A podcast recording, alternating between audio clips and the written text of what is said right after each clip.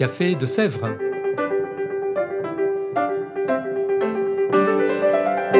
Au Café de Sèvres, on discute philosophie et théologie.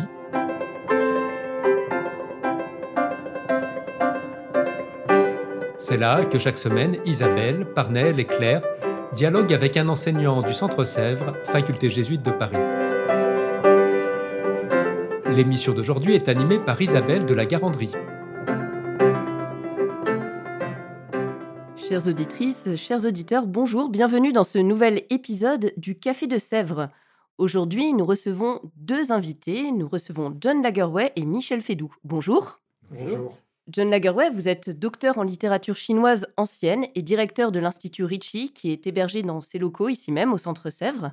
Michel Fédou, vous êtes jésuite, docteur en théologie, enseignant au Centre Sèvres en patristique et en théologie dogmatique. Et vous enseignez tous les deux ensemble dans un cycle de conférences intitulé Approche croisée, dont la première cette année est intitulée Corps spirituel. Mais reprenons peut-être surtout du début, qu'est-ce que l'Institut Ricci, John? Bah, L'Institut Ricci a été fondé par Claude Lard, lui-même jésuite, euh, un homme très charismatique euh, qui a eu un impact considérable, je pense, à l'époque. Euh, L'Institut Ricci était indépendant, n'était pas ici logé ici au Centre Sèvres. Et je pense qu'il a continué à diriger pendant une trentaine d'années jusqu'à sa, mort. Ensuite, c'est un autre jésuite, un bon ami à moi, Michel Masson, qui a pris le relève. Et puis voilà. Donc, la fonction de l'Institut Ricci, au départ, il y en a plusieurs. Il y en a un maintenant à Boston, à Macao et à Taipei. Euh, et sa fonction primordiale était euh, euh, de d'accompagner la production de ce qu'on appelle le grand Ricci, c'est-à-dire le plus grand dictionnaire franco-chinois, mais même plus important que tout dictionnaire anglais, anglais-chinois. Donc ça, c'était un aspect de son, ses travaux. Et puis aussi, surtout, Claude Lard était spécialiste de la philosophie taoïste ancienne et aussi euh, de la médecine chinoise. Et donc, il euh, faisait des conférences, des ateliers sur, euh, principalement sur ces deux sujets. Voilà. Très bien. Donc, on voit un petit peu l'aspect historique, mais aujourd'hui, donc, il y a de multiples activités. Mais pourquoi, justement, puisque c'est le thème de notre podcast, proposer des conférences intitulées Approche croisée par deux enseignants dont les sujets semble a priori si éloigné. D'un côté, un spécialiste de la Chine, de l'autre, un spécialiste de la théologie. Qu'est-ce qui vous rapproche et pourquoi proposer ça?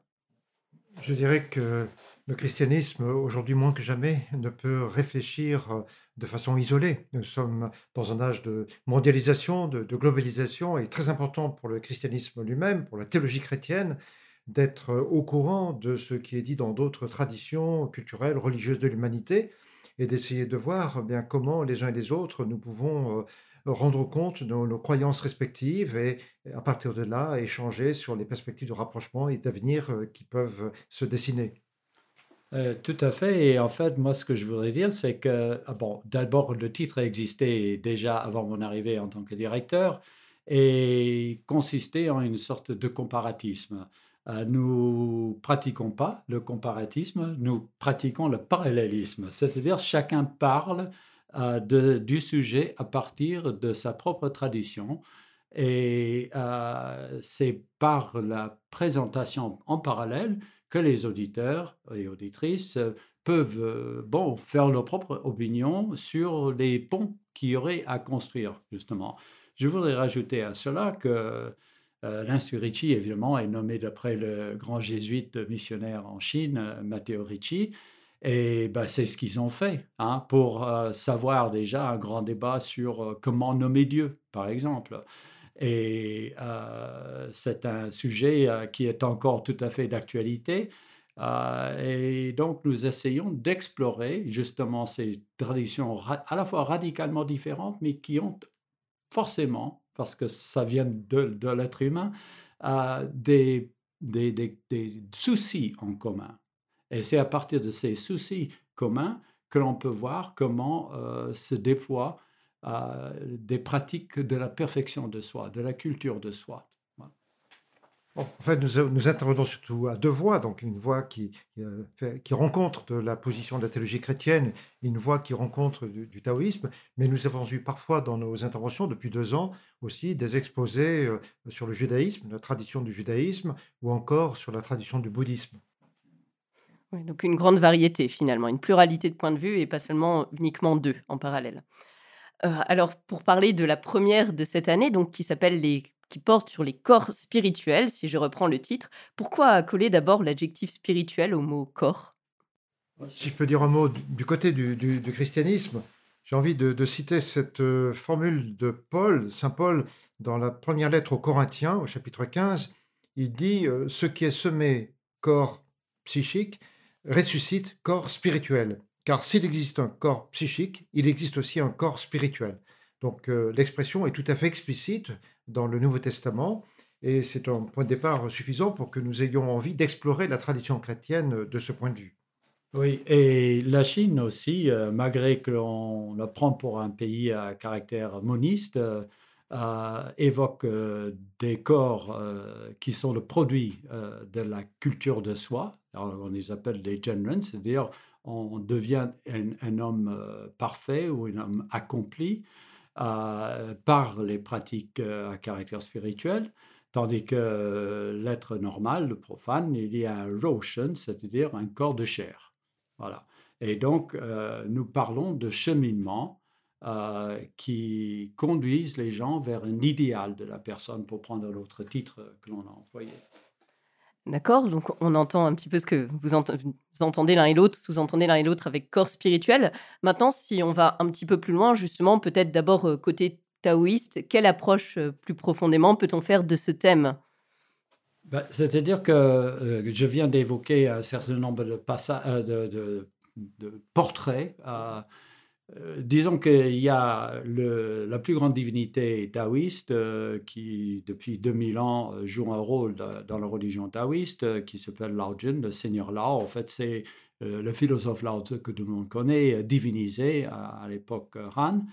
Et dès le départ, le pratiquant, l'adepte, était censé par tout un tas de pratiques se conformer au corps de Lao c'est-à-dire devenir lui-même euh, le Seigneur Lao. Et depuis bon, 2000 ans, donc euh, beaucoup, beaucoup de méthodes ont été déployées là-dessus, euh, des uns anthropomorphisant, les autres cosmologisant. c'est-à-dire que l'on finit par faire corps avec le cosmos par des pratiques de circulation de souffle, etc. Mais cette idée de départ, c'est-à-dire que le, euh, corps de chair euh, est destiné à la pourriture et que euh, le corps spiritualisé par les pratiques de souffle principalement, mais aussi de visualisation, peut devenir ce qu'on appelle un Uren, c'est-à-dire un homme de plume, c'est-à-dire quelqu'un qui s'envole au ciel, donc un rapport au ciel. Et du côté chrétien, au-delà de l'appel de Saint Paul, justement, si l'on approfondit ce thème Du côté chrétien, je dirais d'abord que le, justement le, verset de Saint Paul dont je parlais tout à l'heure est un verset qui intervient dans le contexte d'une réflexion sur la résurrection. Donc l'idée sous-jacente, c'est que le, croyant n'est pas appelé simplement à une immortalité de l'âme, comme on parlait les, Grecs, la, tradition grecque, ou une partie de la tradition grecque, mais que l'être humain est, appelé vraiment à une résurrection de la chair. Euh, ce qui veut dire que, eh bien, certes, il y a effectivement euh, une décomposition du, corps humain, euh, mais ce n'est pas le dernier mot, mais qu'il y a l'espérance dans la tradition chrétienne d'une résurrection de la chair, c'est-à-dire au fond une forme de corporité, mais naturellement différente de la corporité dont nous faisons l'expérience ici-bas. Et ce qui ressort aussi de la tradition chrétienne, c'est que cette expérience de corps spirituel, c'est une expérience qui euh, certes sera pleine et définitive dans l'au-delà, mais qui commence déjà d'être à l'œuvre euh, ici-bas. Alors j'ajouterai un autre point du point de vue des traditions chrétiennes, une autre dimension de cette euh, notion de, corps spirituel, c'est tout ce qui touche la relation de l'individu ou de la personne et de la communauté. Dans la perspective chrétienne, on n'est pas chrétien sans les autres, on n'est pas humain sans les autres même. Euh, l'individu euh, doit, être, doit se comprendre comme rattaché à une communauté et la notion de corps spirituel aide à comprendre justement ce lien de la personne à la communauté.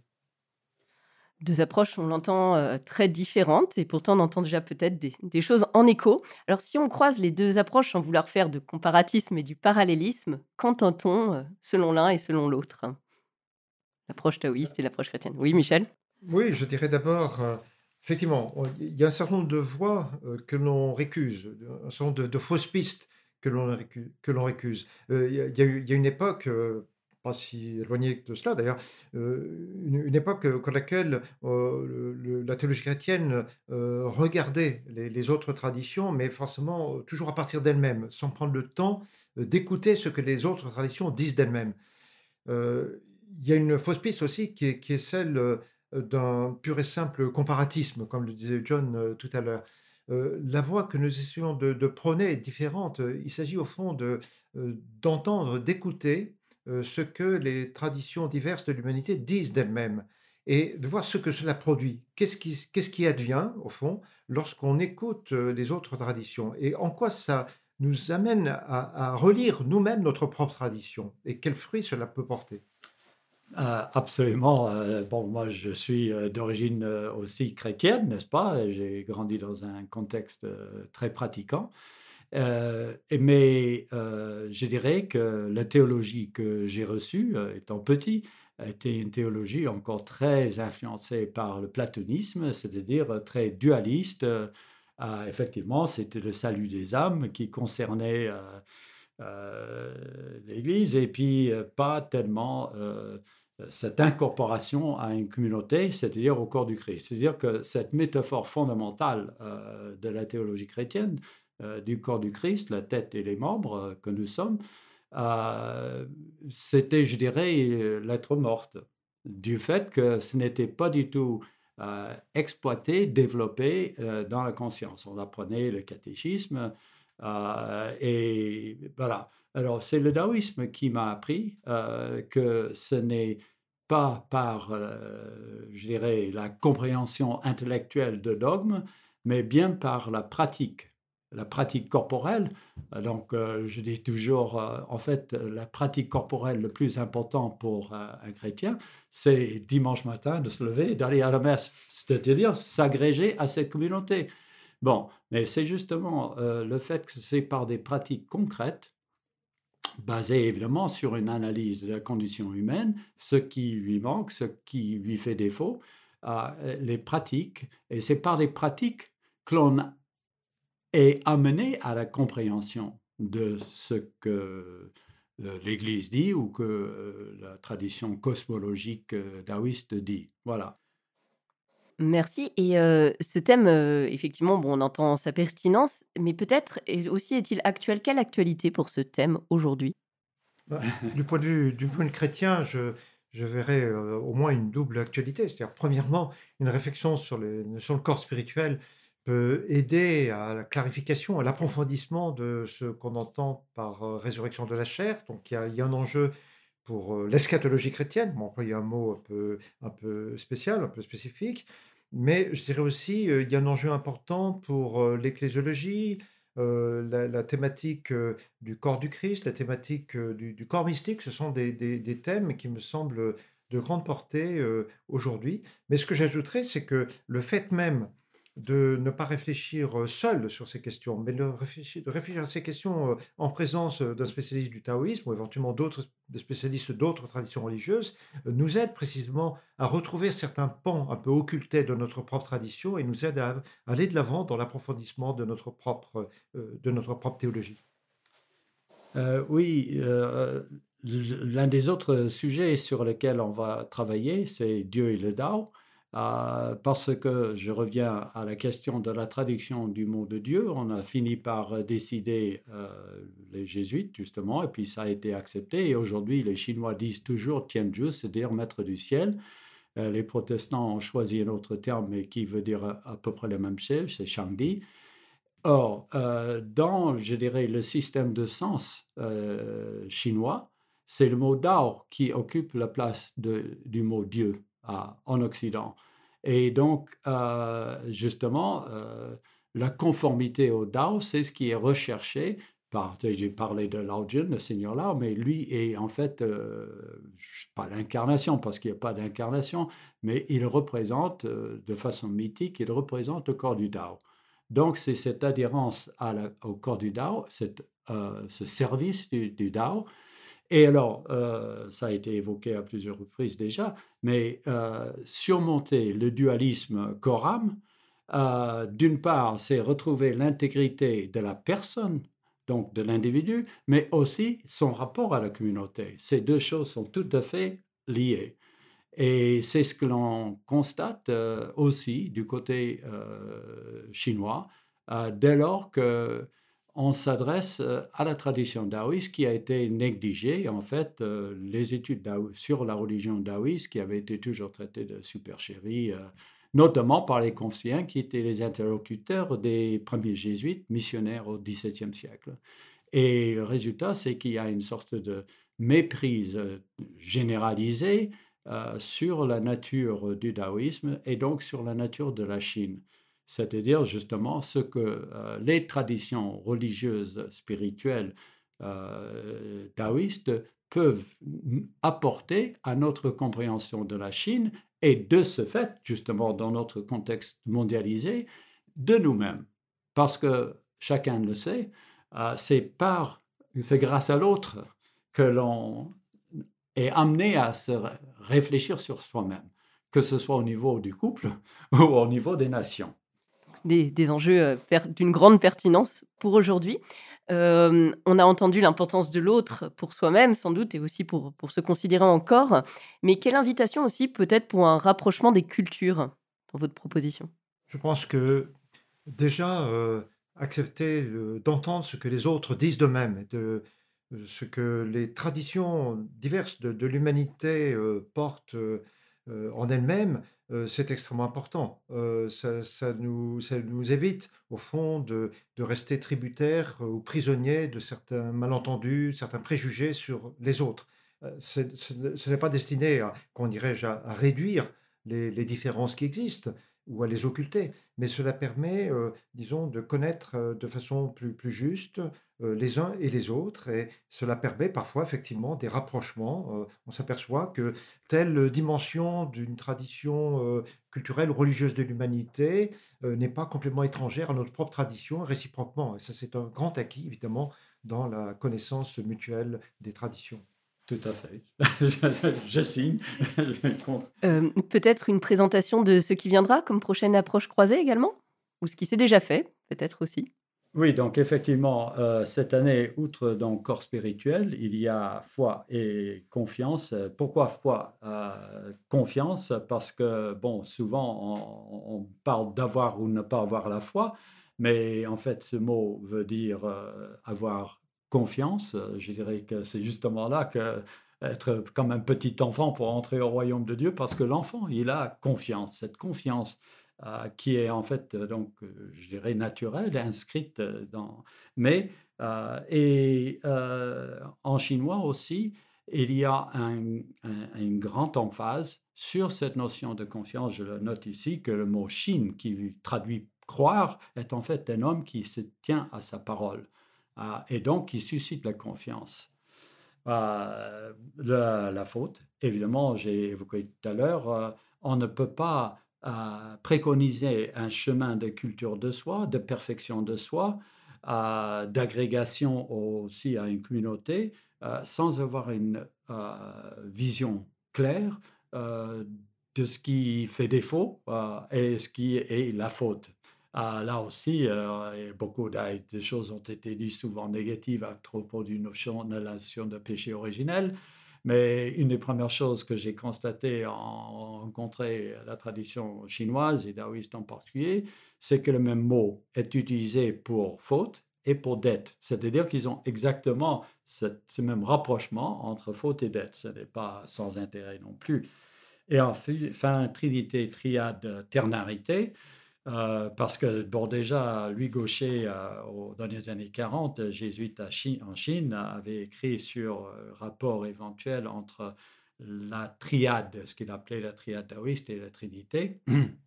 et ternarité, parce que, bon, on constate que cette notion de ce que j'appelle 1 plus 2 égale 3 euh, est quelque chose qui est en fait très répandu dans toute réflexion jusqu'à Hegel, etc. Euh, et donc, euh, il y a moyen de penser à nouveau frais, je dirais, et dans un contexte plus universel, la notion de trinité, aussi bien que du côté donc taoïste, la notion de, triade, de, trois purs qui, qui comment dire, euh, sont les origines pures euh, du ciel, de la terre et des hommes. Donc euh, voilà. Un beau programme à venir. Et oui, un complément encore. Non. Donc, et nous approchons de la fin de ce podcast. Avez-vous l'un comme l'autre un mot de la fin pour nos auditeurs? Je dirais pour ma part simplement que souvent dans le passé, la théologie chrétienne a versé dans une sorte d'apologétique. Il s'agissait de, se défendre soi-même, de justifier ses propres convictions, un peu contre les autres, contre les autres traditions de l'humanité. Et je crois que le passage auquel nous sommes invités depuis quelques décennies, et peut-être de plus en plus, c'est ce passage qui consiste à se situer non plus d'abord contre les autres, mais à faire la théologie, à pratiquer la théologie en présence des autres. Et de voir ce que cela produit, c'est effectivement très fécond. Ouais. Et je dirais de toute façon, ça a en réalité toujours été ainsi, parce que euh, la théologie chrétienne, comme on vient d'évoquer, c'est la rencontre euh, d'Athènes et de Jérusalem, n'est-ce pas? Et donc, euh, ces travaux de synthèse, et c'est ça, 1 plus 2 égale 3, c'est ça le travail de synthèse. Donc, nous contribuons à cette synthèse indispensable à la mondialisation spirituelle et donc humaniste de notre monde. Merci beaucoup à tous les deux. Et quant à nous, chères auditrices, chers auditeurs, nous nous retrouverons bientôt pour un nouvel épisode du Café de Sèvres. Au revoir.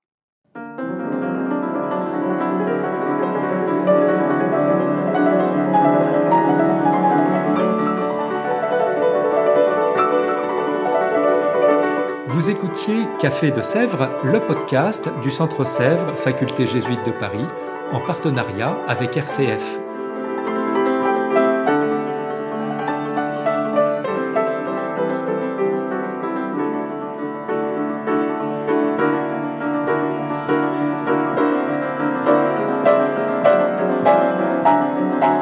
ne ratez aucun épisode, abonnez-vous sur votre application préférée. Spotify, Deezer, Apple Podcast ou Google Podcast.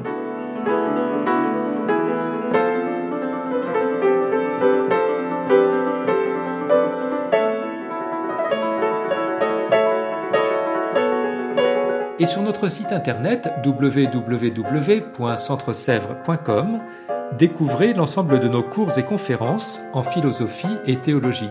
À bientôt!